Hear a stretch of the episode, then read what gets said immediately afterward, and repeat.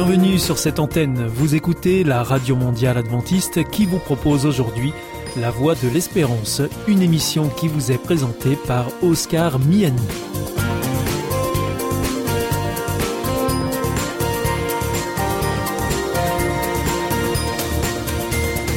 C'est avec grand plaisir que je vous retrouve sur notre antenne.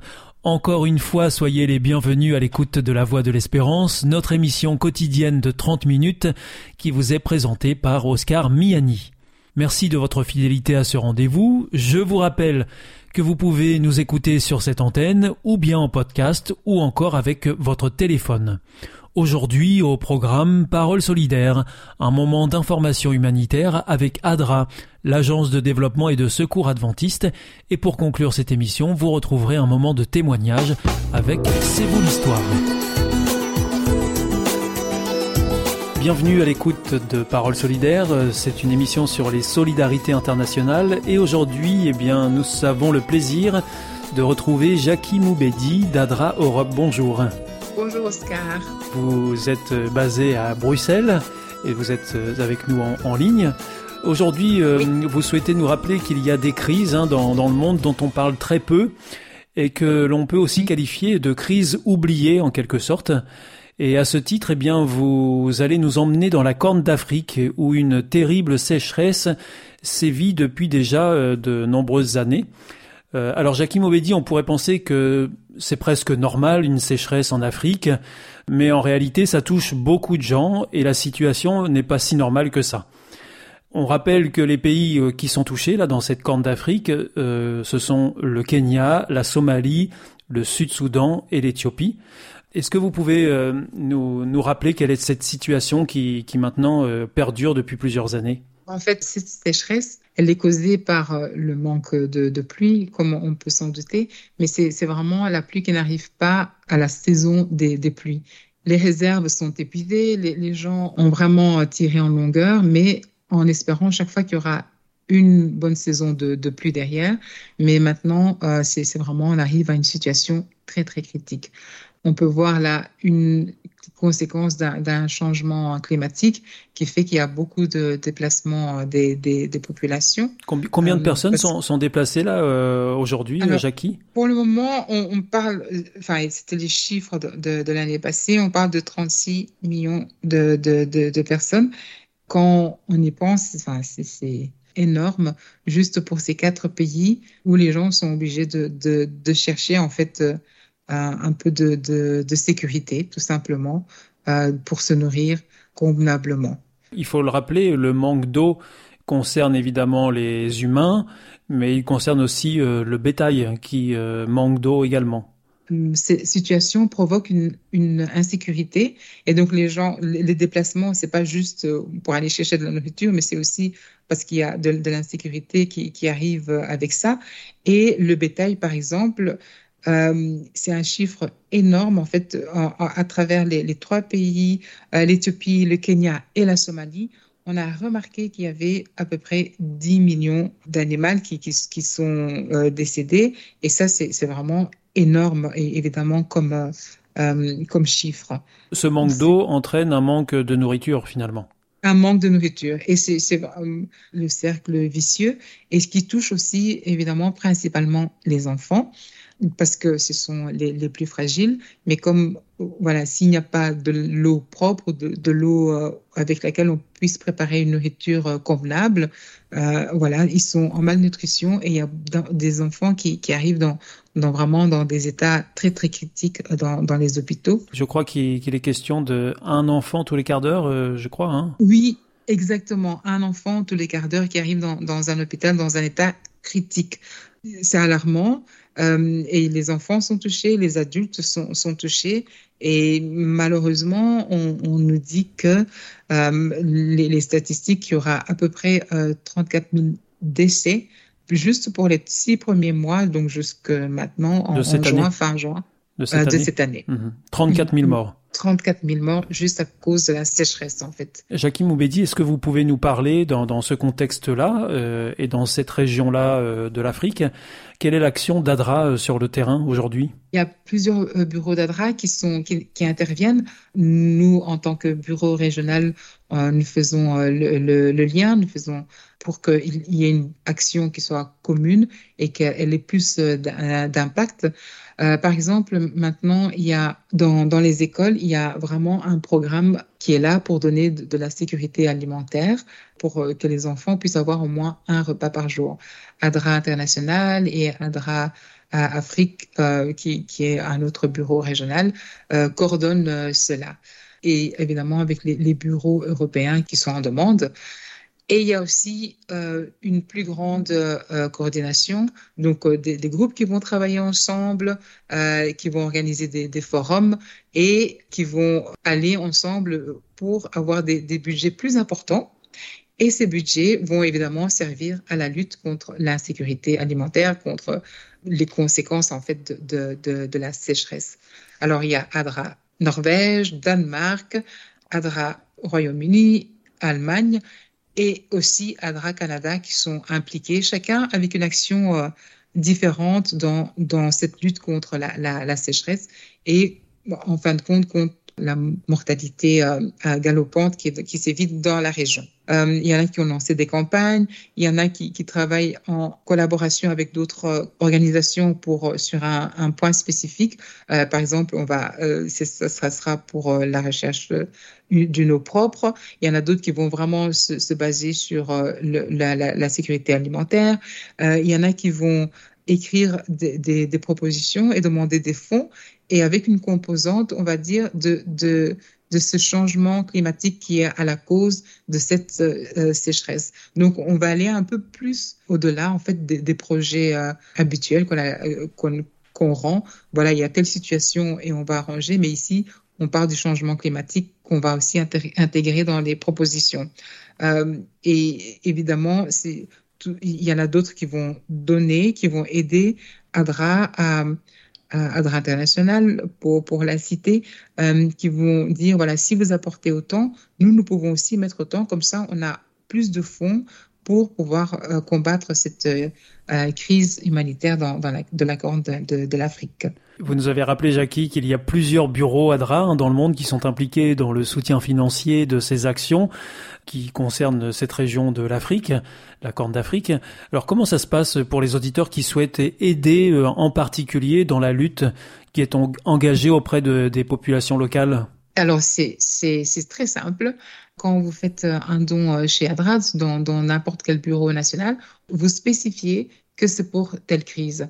Euh, et donc, si le pays euh, dans lequel vous êtes n'est pas impliqué directement, mais vous pouvez mettre ça en communication. Voilà, c'est contre la famine dans la corne de, l'Afrique et le bureau ADRA qui va recevoir ça va acheminer euh, le, les fonds.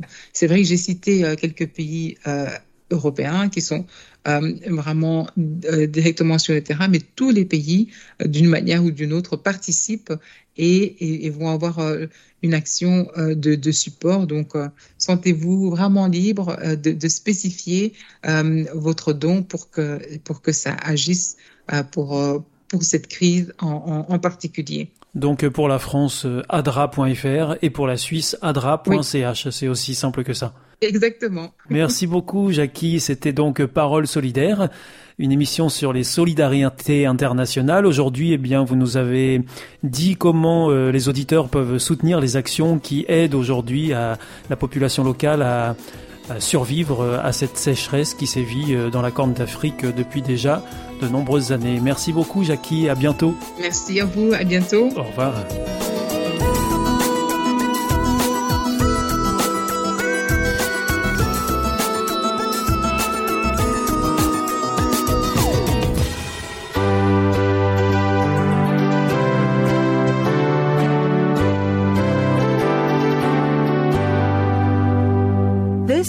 Adventist World Radio, the voice of hope. Hier ist Adventist World Radio, die Stimme der Hoffnung. Questa è la radio mondiale adventista. La voce della speranza.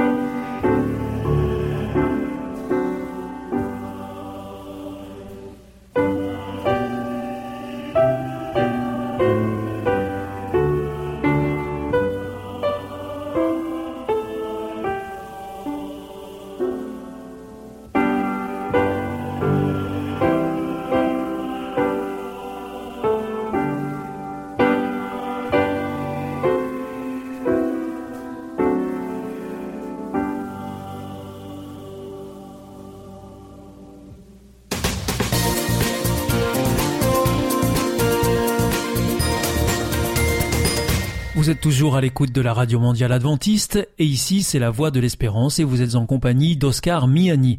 Si vous le souhaitez, vous pouvez nous demander notre grille des programmes que nous vous adresserons gratuitement. Pour cela, il vous suffit de nous adresser un mail à l'adresse suivante france at awr.org. En ce qui concerne nos coordonnées postales, c'est IEBC, la Voix de l'Espérance, boîte postale 100 77 193 Damary Lélis, CEDEX. Je vous invite maintenant à poursuivre avec un moment de témoignage dans C'est vous l'histoire. C'est vous l'histoire. C'est vous, votre histoire. Votre histoire. Votre histoire compte. Transformez vos épreuves en point de départ. Ça, c'est vraiment la phrase clé, transformer les épreuves en point de départ. Et c'est possible.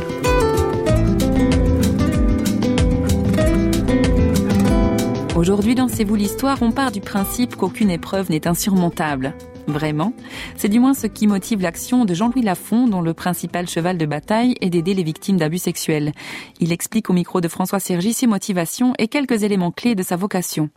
On va dire c'est les circonstances, mais depuis l'enfance, c'est plus fort que moi. J'ai toujours réagi à, l'injustice, quelles que soient les formes. Par exemple, très jeune, euh, je jouais de la guitare, par exemple, dans les rues, euh, l'endroit où j'habitais, pour euh, récolter de l'argent pour les, les œuvres dans le tiers monde. Mon travail m'a conduit à faire une formation d'éduc, puis une formation de psychothérapeute dans le domaine de la thérapie familiale, de l'approche systémique et de- d'autres courants. À la base, donc, il y a un sentiment d'injustice. Oui, exactement, C'est le, mot. Et donc ça a suscité chez moi une réponse Mais ou un engagement. Vous-même, vous avez été victime de Non, du tout, Non. du tout. Vous êtes issu d'une famille. Ah euh, non, non, je suis pas, je suis issu d'une famille où j'étais bien très aimé, j'ai pas du tout maltraité, non, non, non, non. Vous n'avez pas non plus été victime d'abus sexuels. Alors j'ai été ni agressé ni agresseur, pour répondre à votre question.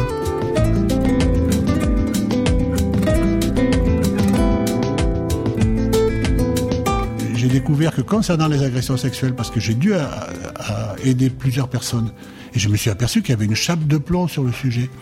Et la raison était très simple, c'est que on peut difficilement s'attaquer à ce sujet parce que plus de 80% des agressions sexuelles se font dans le cadre familial. Et s'attaquer à la famille, c'est un sujet tabou. Et dans le cadre des souffrances, par exemple, on considère juste un chiffre parce que c'est, ça peut être lourd de parler trop de chiffres, mais disons qu'il y a deux, on estime, d'après le dernier sondage Ipsos pour l'Association internationale des victimes de l'inceste, 2 millions de victimes d'inceste en France et une femme tous les deux jours meurt en France sous les coups de son mari ou de son conjoint.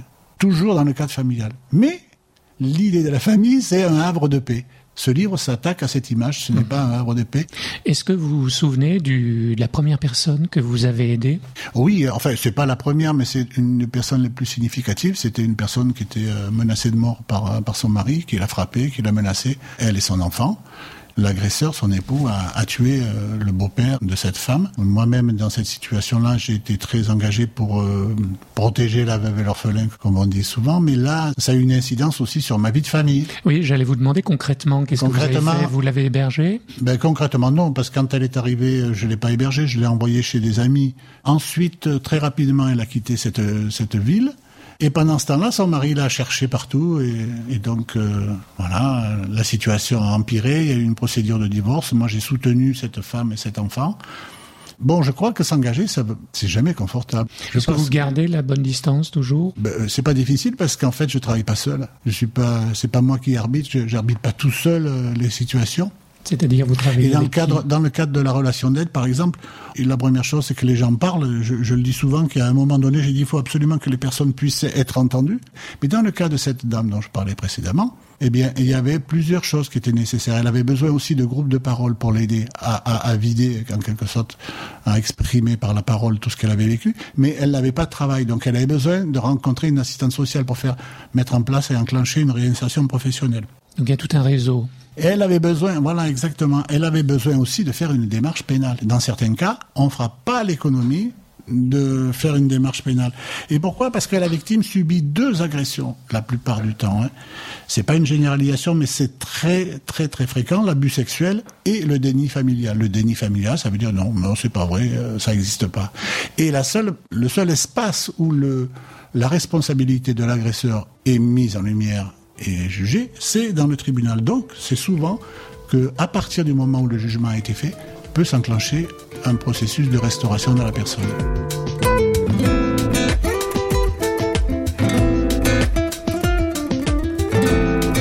Lafont l'a dit, la famille ou l'entourage pratique souvent inconsciemment une omerta préjudiciable aux victimes. L'Église elle-même n'est pas toujours à la hauteur du courage demandé. Certains seraient même tentés d'invoquer un verset de la Bible hein, qui se trouve dans la première épître de l'apôtre Pierre et qui dit ⁇ L'amour couvre une multitude de péchés ⁇ La Bible dit l'amour couvre, c'est vrai, mais l'amour ne cache pas. Prenons l'exemple de la femme adultère. On l'amène à Jésus, elle est prise en flagrant délit d'adultère. Il l'amène à Jésus. Bonne nouvelle, heureusement qu'il l'a amené à Jésus. Il l'aurait amené quelqu'un d'autre, elle était morte. Mais bon, il l'amène à Jésus. Et qu'est-ce qu'il lui dit? Il lui dit, moi je ne te condamne pas, va et ne pêche plus. Mais il ne donne pas caution à son comportement. Ne pêche plus. C'est-à-dire change de comportement. Mais il lui dit, je ne te condamne pas. Dieu déteste le péché, mais aime le pécheur. Donc nous devons faire une distinction entre le pécheur et le péché.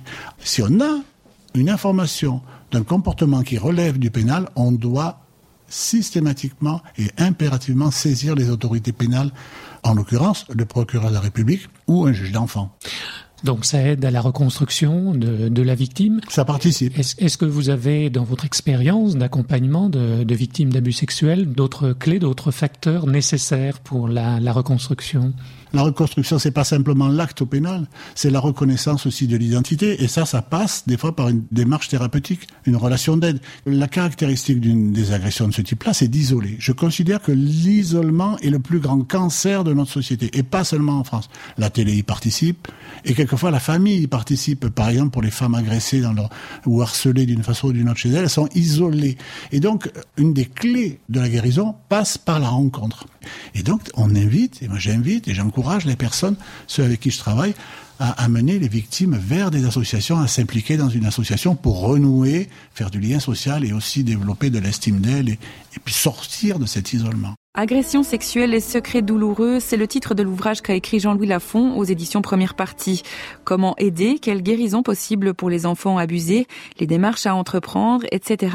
Vous trouverez tout cela et plus encore dans cet ouvrage. Mais avant de nous quitter, l'entretien avec notre invité s'élargit. Au-delà d'un engagement spécifique pour des victimes d'abus sexuels, il y a mille autres engagements possibles et une réflexion à avoir sur la famille. Socle aujourd'hui souvent ébréché de notre société. Jean-Louis Lafont, toujours au micro de François Sergi. Je pense à Mère Teresa à l'instant et on disait un jour elle venait de recevoir le prix Nobel de la paix on lui dit mais quel est votre conseil pour amener la paix dans le monde? Et elle a répondu rentrez chez vous et aimez votre famille. Je pense que 80% de l'explosion de la société dans laquelle nous vivons vient de l'explosion du système familial. Donc, investissez sur votre vie de couple, investissez sur votre famille. Dans mon héritage, je viens d'un milieu d'origine très modeste, mais il se trouve que mes parents, mes grands-parents étaient engagés à l'époque dans la, dans la guerre, dans la résistance. La grande majorité de mes parents, de mes grands-parents sont morts en camp de concentration, et j'ai appris par ma famille à m'engager pour des causes. Et finalement, si eux étaient dans la résistance, j'y suis toujours. Parce que je résiste aussi à ma façon à des, à des agressions qui sont là, là en l'occurrence des agressions sexuelles.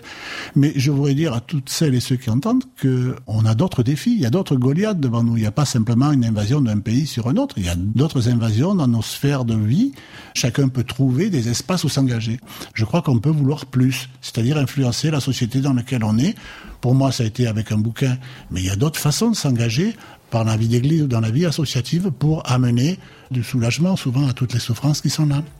Et bien évidemment, je vais finir en disant la nécessité d'avoir une relation personnelle avec euh, le Seigneur.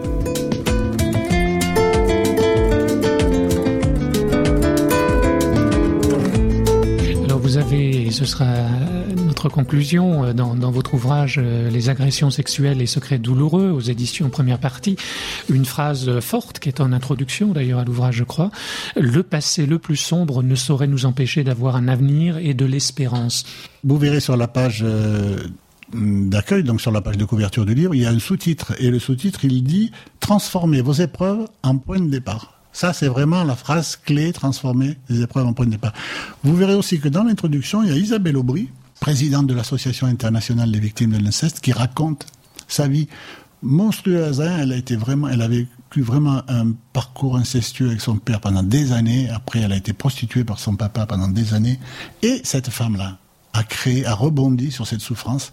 Elle raconte comment elle a pu faire de ses souffrances un point de départ et précisément construire une association d'aide aux personnes qui avaient traversé les mêmes parcours qu'elle. Ça veut dire qu'elle a fait de ces épreuves un point de départ. Prenons notre exemple, tout le monde connaît, l'apôtre Paul.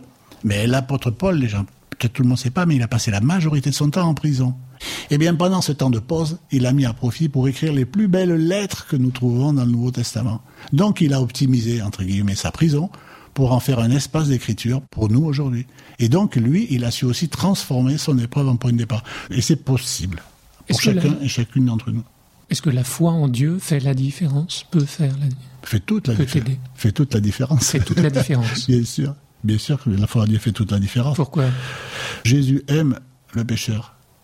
Et je trouve qu'on ne doit pas euh, perdre de vue qu'on vit sous la grâce. Et donc, euh, je crois qu'on doit le communiquer. Et les personnes autour de nous vivent sous une double condamnation, des fois, de ce qu'ils ont vécu dans le système familial, de la société qui les juge. Mais ils ont aucune idée, la plupart, qu'ils ont un avocat qui intercède et qui prie pour eux et qui les aime, qui s'appelle Jésus, et qui a un programme merveilleux pour eux, qui s'appelle la grâce. Et c'est lui qui dit d'ailleurs à la croix, tout est accompli, il n'y a rien à faire, il y a juste à accepter ça. Effectivement, la fois, c'est euh, exactement le rendez-vous de chacun et de chacune.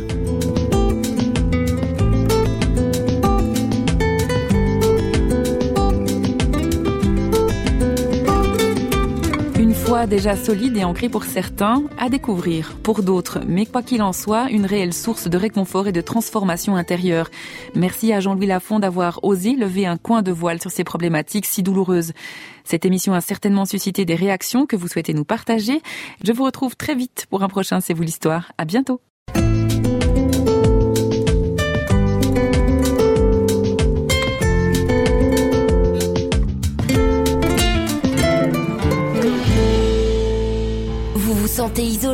Désorienté, perdu, en recherche? L'IEBC, l'Institut de la Bible par correspondance, vous accompagne et vous propose des cours gratuits à suivre chez vous et à votre rythme. Retrouvez-nous vite sur www.iebc.org et vous verrez, votre vie va changer. Parce que croire, c'est la vie. Si vous souhaitez réécouter ce programme ou bien le partager avec vos amis, retrouvez-nous sur www.awr.org. Vous pouvez aussi nous suivre par téléphone, c'est très simple, depuis la France. Il vous suffit de composer le 01 80 14 44 77. Si vous êtes en dehors de France, eh bien vous composez le 0033 1 80 14 44 77.